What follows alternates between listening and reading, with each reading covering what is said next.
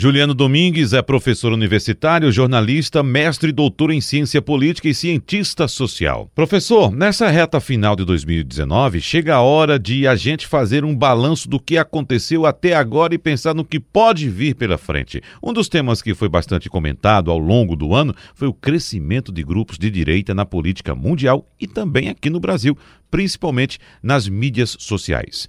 Tivemos aí, por exemplo, professor, o primeiro ano de Jair Bolsonaro, um presidente assumidamente de direita. Isso que se mostrou uma tendência este ano deve continuar em 2020, professor? Deve continuar sim. Boa tarde, Wagner. Boa tarde, Felipe, aos ouvintes do Balanço de Notícias. Ao menos no ambiente das redes sociais digitais. A gente pode afirmar que esse ambiente, o ambiente do Facebook, do WhatsApp, do YouTube, do Instagram, do Twitter, a gente pode afirmar que esse ambiente é um ambiente em que indivíduos e grupos que se classificam como de direita tendem a se sentir muito confortáveis. E a gente pode afirmar isso a partir de dados divulgados pelo Instituto Data Senado, numa pesquisa é, que foi publicizada no início desse mês, intitulada Redes Sociais, Notícias Falsas e Privacidade de Dados na Internet.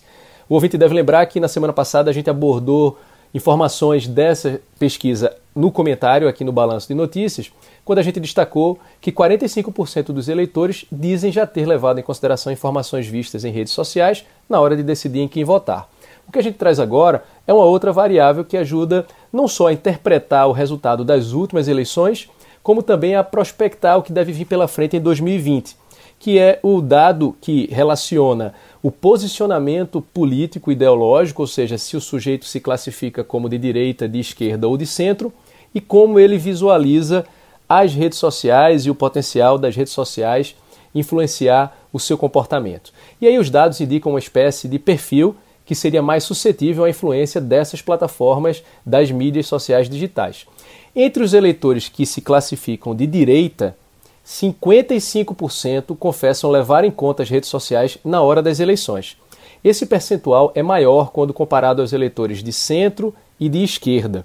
Outro dado interessante que merece ser destacado é que o eleitor de direita, comparativamente aos de centro e de esquerda, é ainda aquele que mais confia no que é publicado nas redes sociais quando comparado a informações divulgadas na TV e no jornal. Ou seja, 43% daqueles eleitores que se classificam como de direita acreditam mais nas redes sociais do que na TV e no jornal. A gente observa aí então um dado importante sobre desconfiança em relação às chamadas mídias tradicionais. Vale destacar que quanto menor é a renda familiar e a escolaridade, maior é a confiança nessas plataformas digitais. Então a gente pode resumir o seguinte, que o eleitor que mais acredita nas informações compartilhadas nas redes sociais, ele é de direita, com renda de até dois salários mínimos e ensino fundamental incompleto.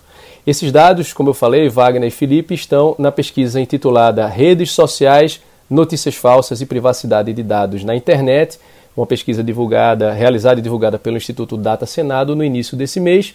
E esses, essas informações, esses dados mais específicos sobre posicionamento político e entendimento a respeito das redes sociais e capacidade de influência das redes sociais no voto, eu vou divulgar é, agora é, no meu Instagram. Então, o ouvinte que quiser se informar mais sobre esses dados também pode ficar atento ao texto que vai ser publicado no Jornal do Comércio deste domingo, na sessão de opinião do JC, em que a gente aborda alguns dados específicos dessa pesquisa relacionando aí posicionamento político e entendimento, percepção sobre redes sociais digitais e a capacidade das redes sociais de influenciar o comportamento, mais especificamente o voto do eleitor.